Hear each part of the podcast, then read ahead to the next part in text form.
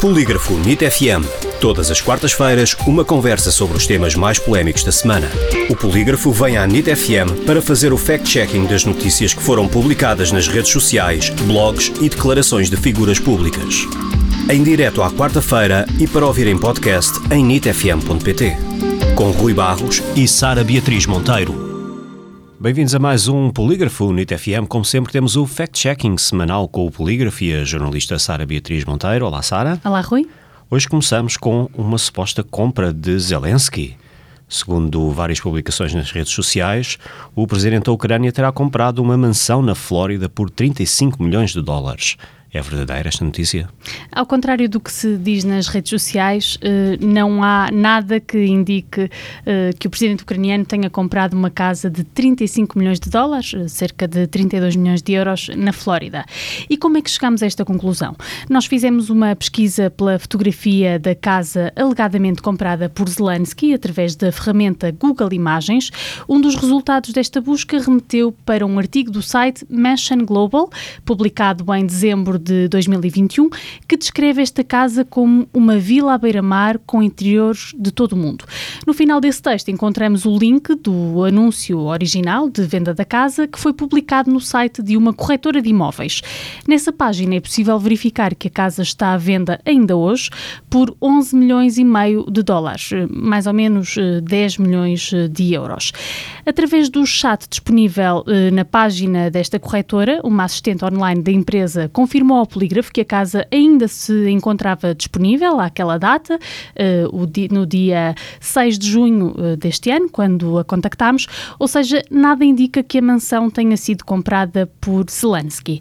Além disso, nenhum órgão de comunicação de referência noticiou a compra de uma casa na Flórida por parte do presidente ucraniano. Isto permite concluir que a informação partilhada nas redes sociais é falsa. Entretanto, a instalação de novos radares levou à indignação de vários internautas. Atualmente, Lisboa tem 20 novos radares, que se juntam aos 21 que já estavam em funcionamento, no total de 41 radares, e na internet andam a comparar, por exemplo, com Madrid, dizendo que a capital espanhola apenas tem 4. Este fato é verdadeiro? A informação é totalmente falsa. A Budget Direct, que reuniu o número de radares por 100 km em cada país e nas grandes cidades do mundo, concluiu que Madrid tem pelo menos 86 radares. Isto é mais do que o dobro de Lisboa. De acordo com essa base de dados publicada em 2021, Lisboa tinha na altura apenas 25 radares, ou seja, 1,78 por 100 km. Já Madrid, com 86 radares, tinha 1,60 63 com 100 km. A mesma fonte indica que Andorra é o país com mais radares por 100 km em todo o mundo, o que pode ser explicado pelo facto de existirem apenas 457 km de estrada. Já Portugal apresenta uma média de 0,06 radares por 100 km, um valor bem menor do que, o, do que média de Lisboa, estando entre as médias mais baixas da Europa. Assim sendo, é falso que Lisboa tenha 41 radares, mas Madrid tenha apenas apenas quatro. Passamos agora para o futebol e uma fotografia que é na circular do chefe dos Super Dragões, Fernando Madureira, com a camisola da Seleção Nacional. Acontece que Fernando Madureira está a cumprir uma pena pela prática de diversos ilícitos em estádios e por esse facto não pode ir a estádios de futebol, mas esta fotografia comprova ou não que a Federação Portuguesa de Futebol credenciou Fernando Madureira para o jogo Suíça-Portugal. É verdade esta história? Não, a Federação Portuguesa de Futebol não credenciou Fernando Madureira para, para este jogo. O polígrafo verificou que a fotografia partilhada é de 2018 e foi publicada na altura pelo jornal Record.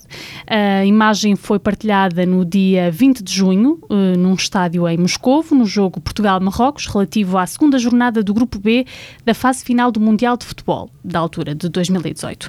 Uma análise ao pormenor da fotografia também permite perceber que há vários adeptos com aquele colar que parece uma credenciação. Um ano antes desse jogo, a Federação Portuguesa de Futebol já se tinha demarcado da claque não legalizada que apoiava a seleção nacional, os Ultras Portugal, que também é esfiada por Madureira. Ainda assim, tal como noticiou o jornal Jogo, Fernando Madureira esteve mesmo presente no jogo disputado em Genebra para a Liga das Nações, mas sem credenciação da Federação Portuguesa de Futebol.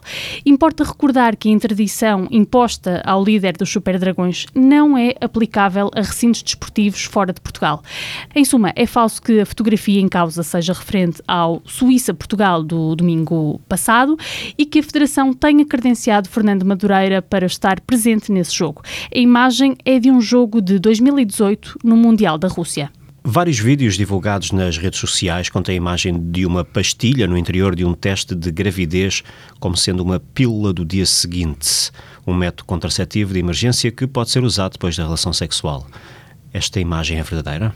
Este rumor, eh, este é um rumor que já circula há vários anos nas redes sociais, mas que não tem qualquer fundamento. E várias marcas de testes de gravidez já vieram uh, desmentir o boato. A Clear Blue, por exemplo, já abordou este tópico em 2019, num post do Facebook.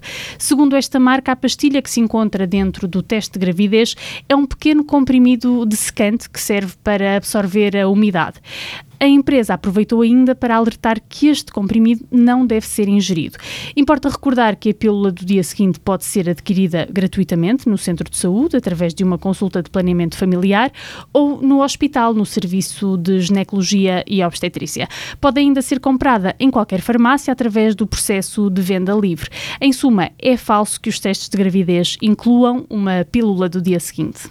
Sara, obrigado pela tua presença mais uma vez aqui no NIT FM. Obrigada, Rui. Voltamos para a semana então com mais um polígrafo NIT FM e, claro, estes temas e outros estão disponíveis sempre no site polígrafo.sapo.pt.